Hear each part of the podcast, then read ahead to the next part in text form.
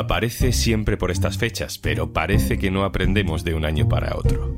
A pagar, a devolver, rendimiento neto, deducciones, cuota diferencial es de lo más importante que hacemos como ciudadanos y sin embargo, casi siempre necesitamos que alguien nos ayude a saber qué hacer. Soy Juan Luis Sánchez. Hoy en un tema al día, guía básica para entender la declaración de la renta.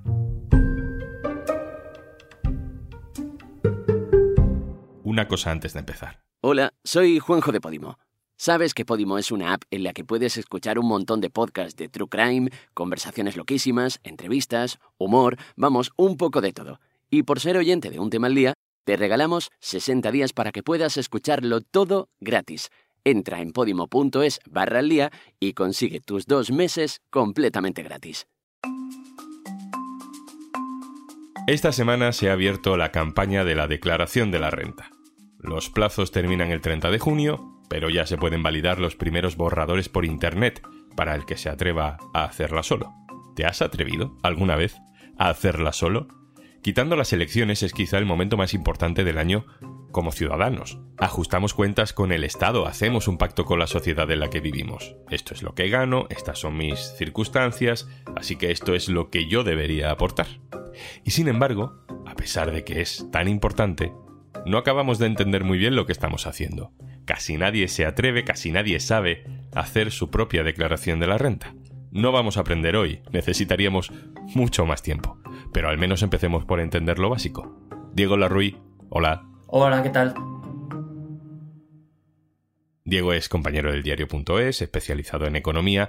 Pues eso, Diego, vamos a empezar por lo básico y sin complejos. ¿Cómo funciona esto de la declaración de la renta? ¿Qué es exactamente lo que hacemos cada año?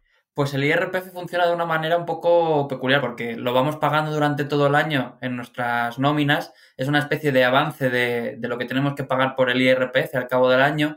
Y ahora llega el momento de saldar cuentas con Hacienda, eh, en el sentido de ver si eh, se te ha retenido de más o si tienes algún tipo de deducciones o reducciones en el IRPF al alcance que te puedas aplicar ahora y por tanto tienes que hacer esta declaración para poder ajustar el pago final a este impuesto. ¿Todo el mundo tiene que hacerla o hay gente que no hace falta? En la declaración de la renta tenemos dos mínimos a partir de los cuales no hace falta realizar la declaración de la renta.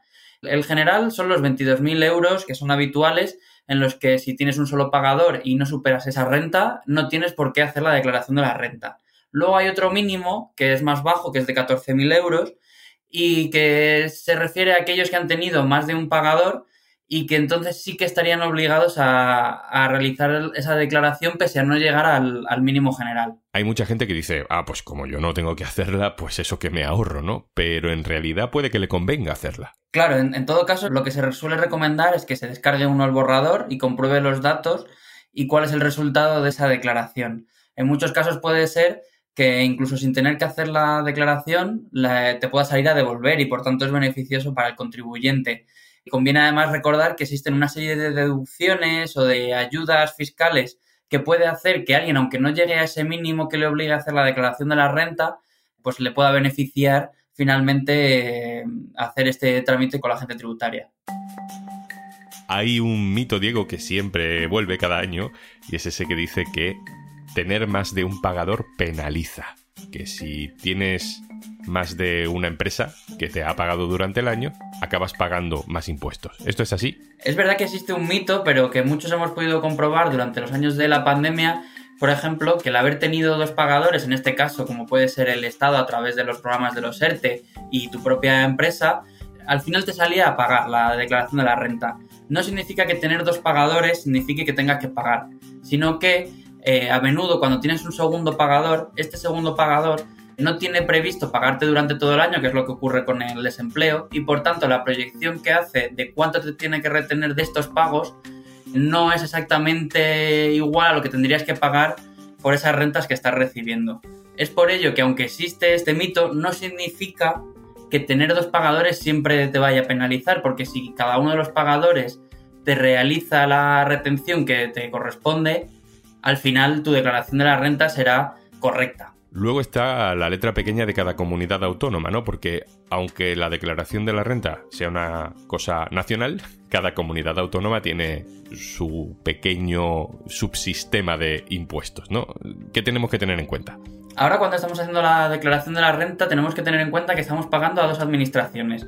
Por un lado, a la administración central, que es el Estado, a quien le corresponde como la mitad del IRPF. Y hay otra mitad que corresponde a las comunidades autónomas. Las comunidades autónomas pueden aplicar distintas escalas en el IRPF. Hemos visto, por ejemplo, esta semana cómo la Comunidad de Madrid volvía a anunciar una reducción de sus tramos en el IRPF y también tiene libertad para aplicar eh, deducciones o ayudas fiscales para los hogares.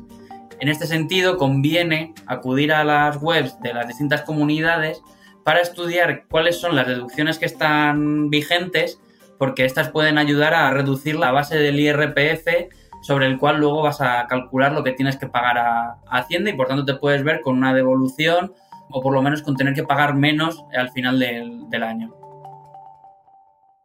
Para terminar, Diego, y adelantándome al asunto que quiero tratar a continuación, ¿qué datos, qué conceptos no se nos deben escapar en el borrador de la renta si decidimos por lo menos intentar echarle un vistazo a nosotros mismos? Pues para mucha gente la verdad es que realizar el trámite de la declaración de la renta puede suponer un pequeño tormento, porque muchas veces hablamos de lenguaje administrativo que es complicado de, comprender, pero es verdad que la administración, la agencia tributaria, está intentando facilitar en cuanto sea posible la comprensión de lo que tienen que ir a comprobar y a rellenar. De hecho, la propia agencia tributaria recomienda a los contribuyentes que una vez accedan a su borrador, verifiquen todos los datos que allí se incluyen. Esto es, pues, cuánto has ingresado, si ha cambiado tu estado civil, si has tenido algún hijo, eh, si has sido beneficiario de alguna ayuda. Aunque la agencia tributaria suele tener todos estos datos, pues recomienda verificar que efectivamente los datos con los que cuenta la agencia tributaria son los más actualizados. Diego Larruy, compañero, gracias. Muchas gracias. La intención inicial de este episodio, cuando empezamos a pensar en cómo hacerlo en el equipo de un tema al día, era vamos a explicarle a la gente cómo hacer su propio borrador, cómo hacer su propia declaración de la renta. Pero es que habría que explicar tantos conceptos que no se entienden a la primera que sería imposible. Mar Forment, profesora de lengua española de la Universidad de Barcelona. Hola. Hola, ¿qué tal? ¿Cómo estás? Mar, es que no se puede. Base liquidable general sometida a gravamen, rendimiento neto reducido, gastos deducibles. Es que la lista de conceptos que habría que traducir es eterna. ¿Por qué la administración a veces retuerce tanto el lenguaje, Mar? ¿Es necesario realmente eh, utilizar este tipo de expresiones? Bueno, yo creo que no conviene pensar que la administración retuerce el lenguaje de manera deliberada, aunque sí que es evidente que muchos documentos administrativos no están escritos en un lenguaje claro y resultan incomprensibles para la, la mayoría de la ciudadanía. El lenguaje de la administración tributaria, en este caso, es un lenguaje técnico, es un lenguaje de especialidad y como tal exige una mayor precisión que el lenguaje común. Así para la administración tributaria de entrada resulta inevitable usar palabras como base liquidable, gastos deducibles, rendimiento neto reducido, porque son las palabras exactas que ellos necesitan utilizar para referirse a conceptos técnicos, tributarios. Son las palabras que les proporcionan la seguridad jurídica de estar diciendo lo que deben decir. Los individuos no suelen tropezar con ellos en su día a día, solamente los encuentran en esos textos de especialidad. Y esa es la razón por la cual no los conocen y por tanto no los entienden. ¿Qué sensaciones crees que produce en el ciudadano que cuando se mete a hablar con la administración de algo tan sensible como su propio dinero se encuentre con este tipo de lenguaje? Bueno, esto es, una pregunta muy interesante porque además esto justamente coincide en el tiempo con el proyecto de investigación en el que participo. Tenemos ahora abierto un cuestionario que hemos distribuido a una comunidad que es muy, muy importante en todo lo que tiene que ver con la declaración de la renta, que es la comunidad de los asesores fiscales. ¿no? Entonces, este cuestionario que les hemos distribuido contiene preguntas que pretenden eh, medir eh, desde su óptica, dijéramos, que ellos digan hasta qué punto la comunicación administrativa tributaria es clara. Y además, este cuestionario incluye preguntas sobre cuáles creen ellos que son las sensaciones o los sentimientos que despierta la comunicación tributaria en la ciudadanía. Se trata de un cuestionario que han respondido hasta ahora más de 400 asesores fiscales y la primera sensación que despierta la comunicación tributaria en el ciudadano en opinión de estos asesores fiscales, es la de miedo.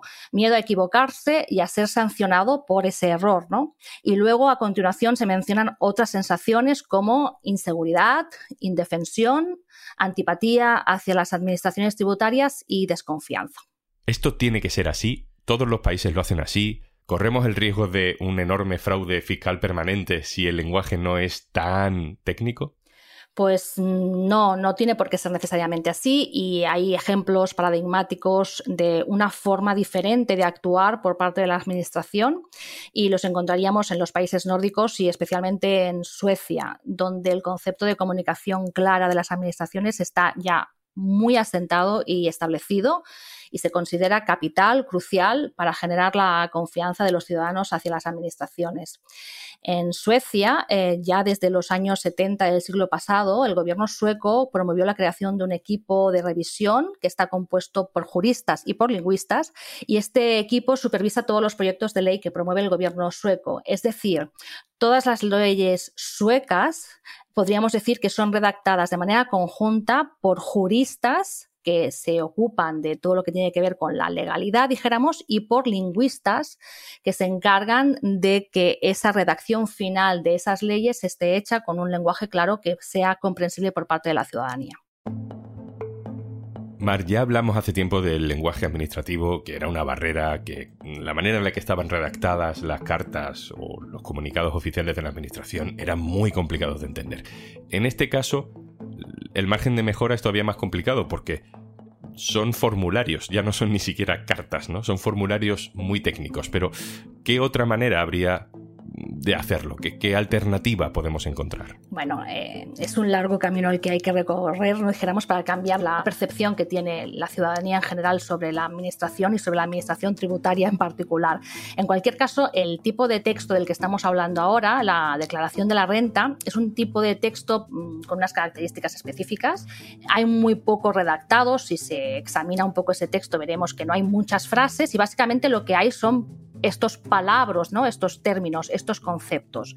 Por tanto, habrá que trabajar justamente sobre estas palabras, sobre los, mm, algo tan simple como rendimientos del trabajo. Bueno, pues parece simple rendimientos del trabajo, pero no sabemos exactamente quizá a lo que se está aludiendo. ¿no? Quizá podríamos tener también en cuenta el hecho de que la mayor parte de los españoles o muchos españoles hacen la declaración de la renta eh, desde sus ordenadores, de manera telemática, desde sus casas. ¿no?